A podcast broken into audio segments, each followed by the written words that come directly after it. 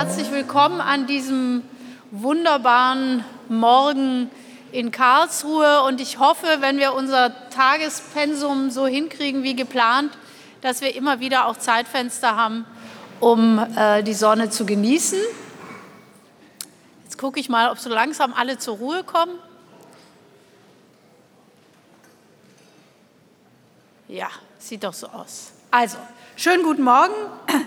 Ganz besonders herzlich begrüße ich heute Morgen Alexander Salomon aus dem baden-württembergischen Landtag, Herrn Professor Weibel, bei dem wir hier heute dankenswerterweise zu Gast sein äh, dürfen, liebe Christiane Riedel, lieber Tobias Wall, meine sehr geehrten Damen und Herren, herzlich willkommen zu unserer Tagung Digitalität und Verantwortung. Und Sie sehen es alles schon äh, am Rahmen. Wir sind hier im Kontext der Ausstellung Open Codes, die für uns heute zur Verfügung steht. Also dieser ganze Raum steht für uns heute zur Verfügung. Und Sie sehen schon anhand der Sitzordnung keine Reihenbestuhlung, sondern kleine Tischen, Tische und äh, Monitore über ihnen und so weiter, dass wir uns heute für das Thema Digitalität und Verantwortung ein Format überlegt haben, das ein bisschen ungewöhnlich ist, ähm, und äh, dass wir mit Ihnen zusammen auf Empfehlung des ZKMs heute testen. Überzeugt hat uns unter anderem, dass äh, vor Ihnen und uns auch schon die Abgeordneten des Europaparlaments äh, in solchen Formaten getagt haben und das offensichtlich mit großer Begeisterung und sehr guten Ergebnissen. Ähm, die meisten von Ihnen äh, sind äh, schon bei anderen Veranstaltungen des Kulturdialogs unseres Hauses dabei gewesen. Dieser Prozess wurde letztes Jahr im Sommer, im Juni gestartet von Ministerin Bauer und äh, von mir. Mein Name ist Petra Olschowski, ich bin Staatssekretärin im Wissenschaftsministerium für diejenigen, die jetzt von außen dazugekommen sind und mich nicht kennen. Und das Thema, die, diese Diskussion, dieser Dialogprozess, den wir zu Fragen der Kulturpolitik und der Kultur insgesamt äh, führen, hat vier Schwerpunkte. Äh, das eine ist die Frage nach den Strategien der Transformation für unsere Kultureinrichtungen, insbesondere auch mit Blick auf ein sich veränderndes Publikum, aber auch sich verändernde Aufgaben. Es sind Fragen nach neuen gesellschaftlichen Bündnissen, also wer sind die Partner für Kunst und Kultur, Fragen nach Kunst und Kultur in den ländlichen Räumen im Dialog mit den städtischen Metropolen. Und es sind eben Fragen rund um das Thema digitale Welten, zu dem wir uns heute hier treffen. Und natürlich ist das ZKM in Baden-Württemberg und man kann sicher sagen, deutschlandweit und europaweit eigentlich der Ort, an dem die Erfahrung mit an der Schnittstelle von digitalem Gesellschaft, von Kunst und Kultur äh, seit vielen Jahren gestellt wird, wo die Erfahrungen sind. Und auch dieses Ausstellungsmodell von Open Codes zeigt es ja und auch der Erfolg dieser Ausstellung, dass äh, das ZKM hier am sogenannten Puls der Zeit diskutiert und auch für unsere Veranstaltung heute der ideale Rahmen ist.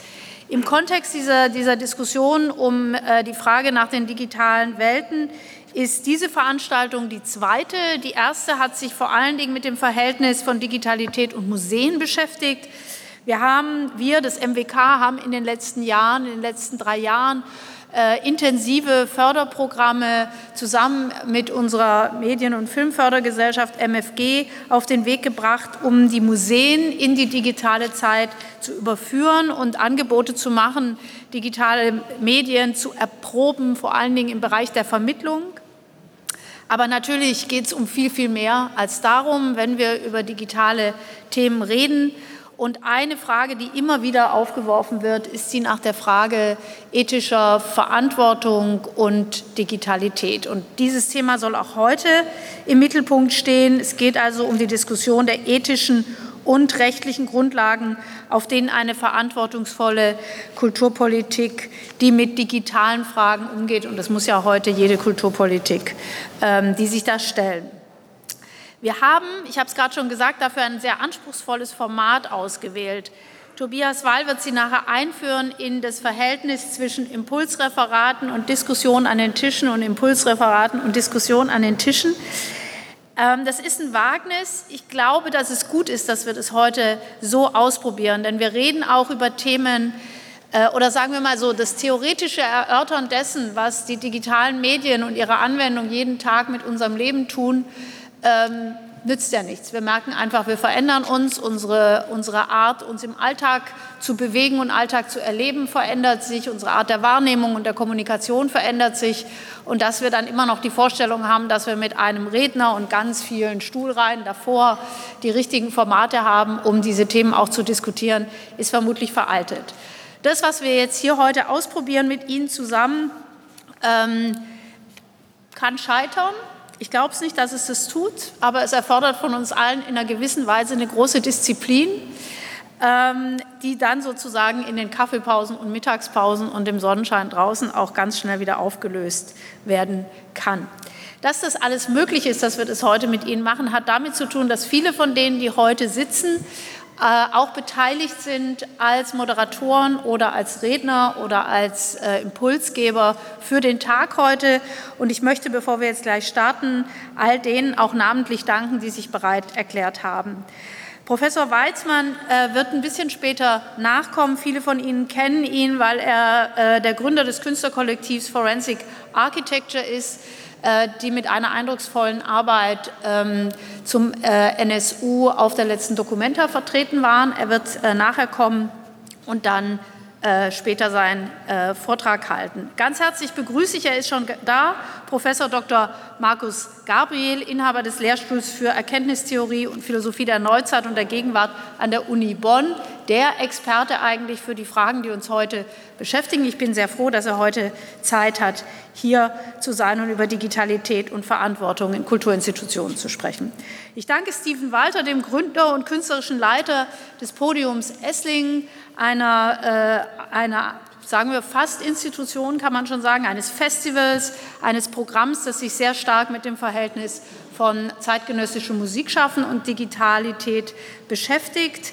Wir haben neben diesen Hauptrednern kurze Impulsreferenten, das sind Professor Christiane Riedel vom ZKM, Professor Sabiha Gelal von der Hochschule der Medien in Stuttgart, Barbara Kielbassa auch vom ZKM, Professor Andreas Hykade, der Leiter des Instituts für Animation an der Filmakademie in Ludwigsburg, Professor Walter Kria von der Hochschule der Medien, Professor Klaus Pias von der Leuphana Universität, Michael Palesche, Direktor der Enns-Reuter-Schule in Karlsruhe. Und dazu kommt Annika Meyer, die die Moderation dieser Konferenz in den sozialen Medien äh, begleiten wird. Auch das ist ein Thema, das immer wieder zurückgebunden wird. Und dann kommen dazu noch die Moderatorinnen und Moderatoren an den Tischen, die teilweise auch im Beirat dieses Programm äh, unseres Dialogprozesses begleiten. Auch da Barbara Kiol-Bassa, Beate Lex, Margit Rosen, Judith Siegmund, Dominika Sope, Johannes Bernhard, Udo Dahmen, Jan Linders, Ulrich Wegenast, Philipp Ziegler.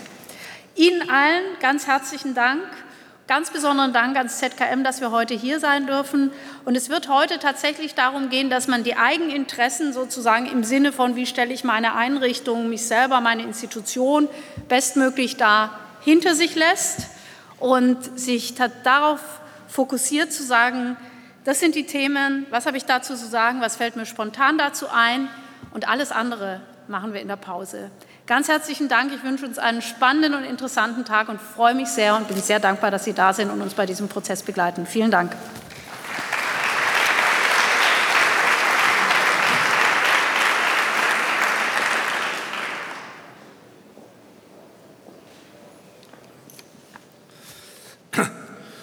Sehr geehrte Frau Staatssekretärin Olschowski, sehr geehrte Kolleginnen und Kollegen, äh, lassen Sie zuerst meinen Dank ausdrücken, ebenfalls nämlich an das Ministerium, Frau Dr. Rosa und Dr. Wall, für den Anstoß zu diesem Symposium und für die Organisation. Ich möchte auch nochmal der ZKIM danken für die Organisation kompetenterweise vor Ort äh, und auch vor allem äh, Frau Hamsch von Ritra Design, die uns diese Möbel ja, gratis zur Verfügung gestellt haben und sie wurden aus Berlin extra hertransportiert. Der Titel dieser Ausstellung, wo kommt der her? Open Codes. Klarerweise denkt man zuerst einmal an Open Source und dann an Open Society. Aber wir haben einen eigenen Grund gehabt, diese Ausstellung Open Code zu nennen. Wenn ich Sie fragen würde, was ist der erste Satz, wenn Sie Hände öffnen, dann werden die meisten das gar nicht wissen.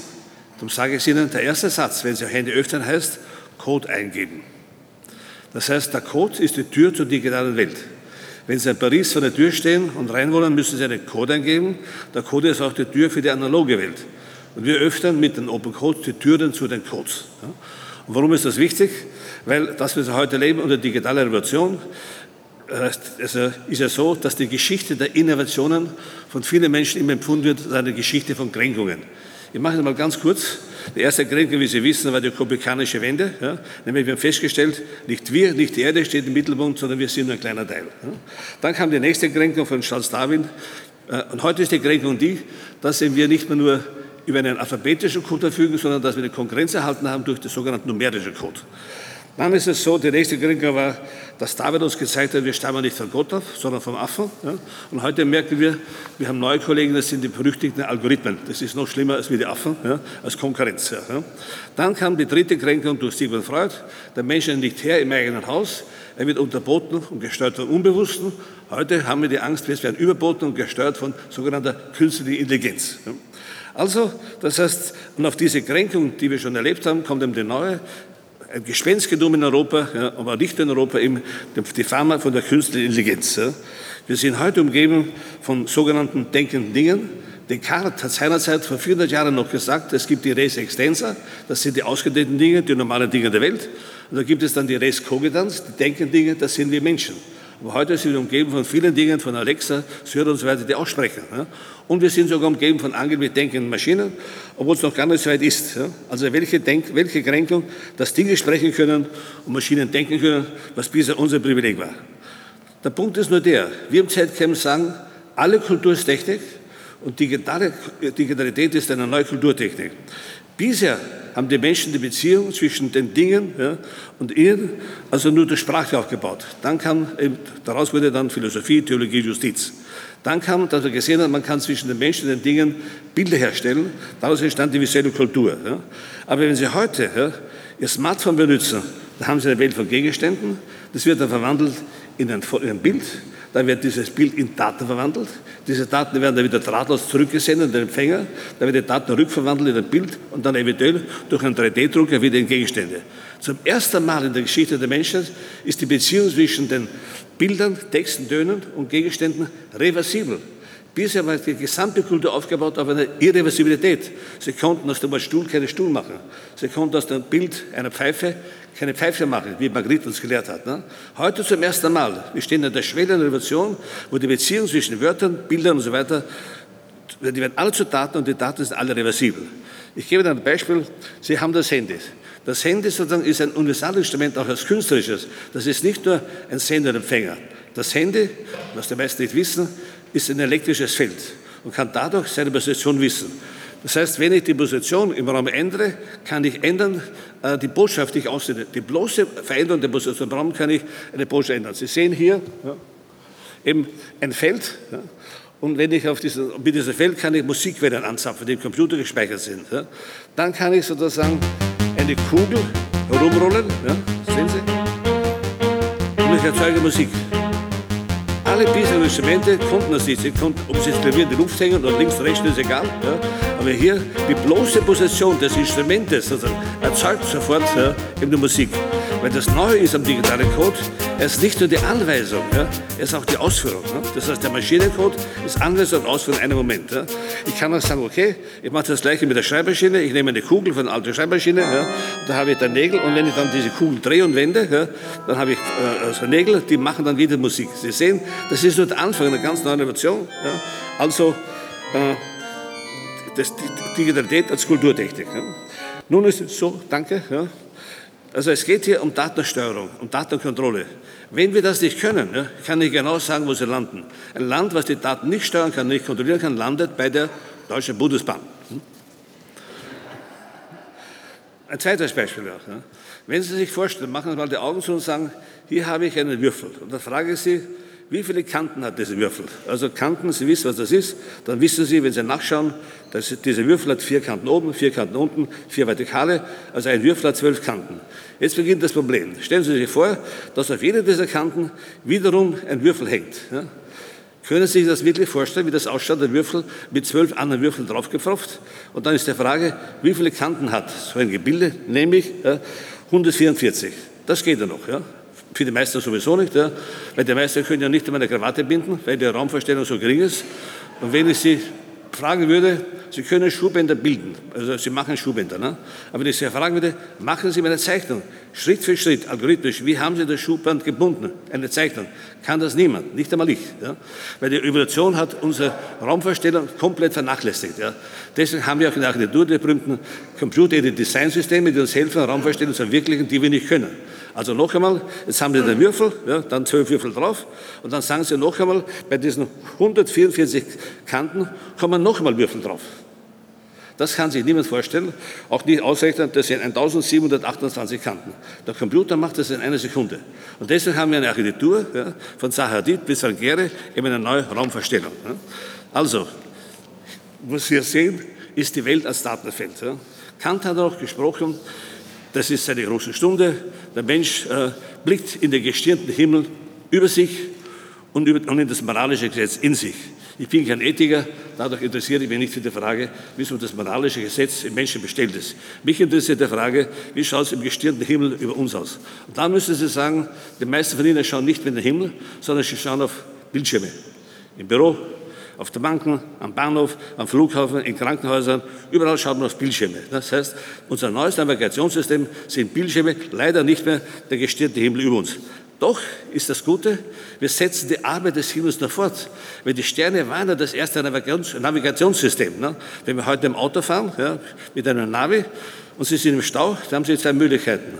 Sie senden ein Stoßgebet in den Himmel und bitten, dass Gott Ihnen hilft. Das ist ein altes Navigationssystem. Oder Sie fragen das Navi, das neue System, wie komme ich aus dem Stau heraus? Wenn ich Sie frage, was macht die Mehrheit von Ihnen, beten Sie zu Gott oder verwenden Sie das Navi. Wenn die meisten sagen, ich vertraue lieber dem Navi ja, und mache es nicht in einem Gebet zu Gott. Ist außerdem es auch eine Beleidigung, weil Gott hat andere Sorge als wir solche Kleinigkeiten. Ja. Also, wir können sagen, die erste Stufe war die, Sterne waren unser erstes Navigationssystem und auch unser prädiktives System. Aufgrund der Sterne konnten wir Voraussagen treffen. Deshalb haben wir heute riesige Datenmengen, ja, damit wir Voraussagen treffen können. Ja. Das heißt, die Daten setzen nur die Arbeit der Sterne und der Schrift fort. Deshalb sage ich auch immer, Sterne sind weiße Buchstaben auf der schwarzen Seite des Himmels. Buchstaben sind schwarze Sterne auf dem weißen Himmel der Seite. Soll ich es wiederholen oder geht schon? Hm? Gut. Also, das heißt, wir haben heute eben die Codes, wir hatten die alphabetischen Codes und haben wir die numerischen Codes, die genau die Arbeit fortsetzen, mit der die Kultur begonnen hat.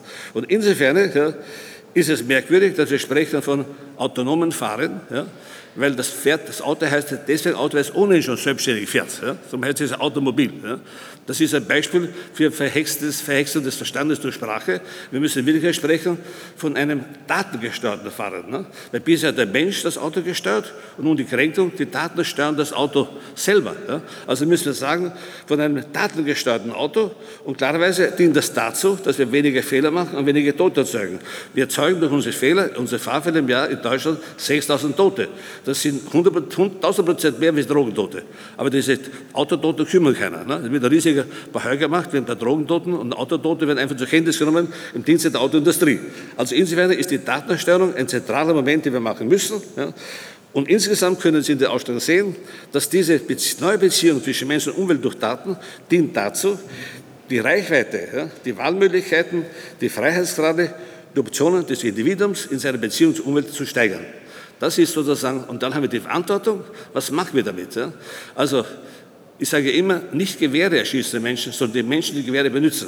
Also wir müssen uns nicht schützen vor der neuen Technik, wir müssen uns schützen vor dem Missbrauch dieser neuen Technik und vor allem schon durch den Missbrauch der großen Big Five, die von vornherein alles das missbrauchen, was wir als Kulturtechnik geschaffen haben. Ich wünsche uns allen eine gute Diskussion.